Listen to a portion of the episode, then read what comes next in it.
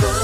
Il est 9h, belle matinée, voici le journal avec Philippe Lapierre. Bonjour Philippe. Bonjour Guillaume, bonjour à tous. À la une de l'actu ce matin, les suites des annonces du gouvernement sur la cinquième vague de Covid, Jean-Michel Blanquer rapporte de nouvelles précisions ce matin. Le ministre de l'Éducation était sur France Inter avec des autotests en sixième parce que les élèves ont moins de 12 ans et ne sont pas vaccinés. Deux autotests par semaine seront donnés aux élèves de sixième dès la semaine prochaine et ce sont les équipes éducatives qui vont devoir vérifier que les tests fournis par les parents sont négatifs. Ne relève pas du secret médical, selon le ministre, qui précise au passage qu'il y a 8890 classes fermées aujourd'hui. C'est encore en augmentation. Dans la région, le taux d'incidence flambe en Ardèche. 436 cas de Covid pour 100 000 habitants. On est à 284 dans le Rhône. Et depuis euh, l'annonce hier de la nécessaire dose de rappel, cinq mois après la dernière injection pour conserver le pass, il y a une ruée sur les rendez-vous. Le site Doctolib reste saturé. Vous retrouvez sur radioscoop.com et sur l'appli Radioscoop la liste des centres de vaccination ouverts en Auvergne-Rhône-Alpes. Il y en a 114. Dans l'actualité, la gendarmerie du Rhône qui a lancé un appel à témoins après une disparition inquiétante. Une adolescente de 17 ans n'a plus donné de nouvelles depuis près d'une semaine. Elle pourrait se trouver à Lyon selon le progrès. La lutte contre les violences faites aux femmes progresse. On en reparle au lendemain de la journée internationale consacrée à ce sujet.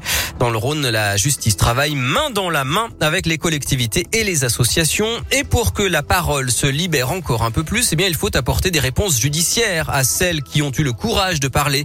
À Lyon, plus de 500 personnes ont déjà été traduites en justice cette année pour des violences conjugales.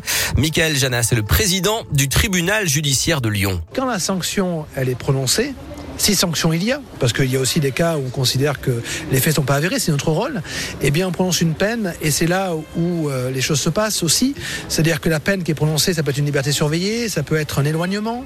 On a des juges d'affaires familiales qui euh, prononcent des mesures de l'éloignement, on a des bracelets anti-rapprochement euh, et il faut les suivre. Et sans les associations, sans les forces de l'ordre, sans ce tissu, sans ce collectif, eh bien on n'arrive pas à apporter une réponse efficiente. Et vous pouvez découvrir jusqu'au 10 décembre une exposition intitulée Mots et mots de femmes, des visages et des témoignages qui s'affichent euh, depuis hier sur la façade du tribunal de Lyon, rue Servian dans le troisième.